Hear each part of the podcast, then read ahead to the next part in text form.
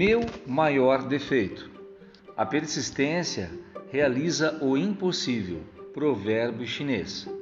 Meu maior defeito, nos tranquilos dias da infância, consistia em desanimar com demasiada facilidade quando uma tarefa qualquer me parecia difícil. Eu podia ser tudo, menos um menino persistente. Foi quando, numa noite, meu pai entregou-me uma tabuazinha de pequena espessura e um canivete e me pediu que, com este, riscasse uma linha em toda a largura da tábua.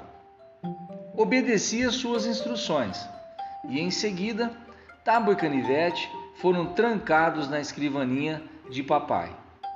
A mesma coisa foi se repetindo todas as noites seguintes. Ao fim de uma semana, eu não aguentava mais de curiosidade. A história continuava.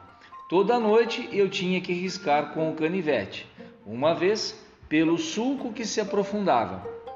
Chegou afinal um dia em que não havia mais sulco. Meu último e leve esforço cortou a tábua em duas.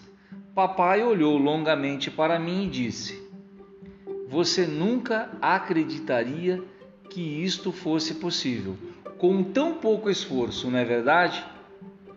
Pois o êxito ou fracasso de sua vida não depende tanto de quanta força você põe numa tentativa, mas da persistência no que faz.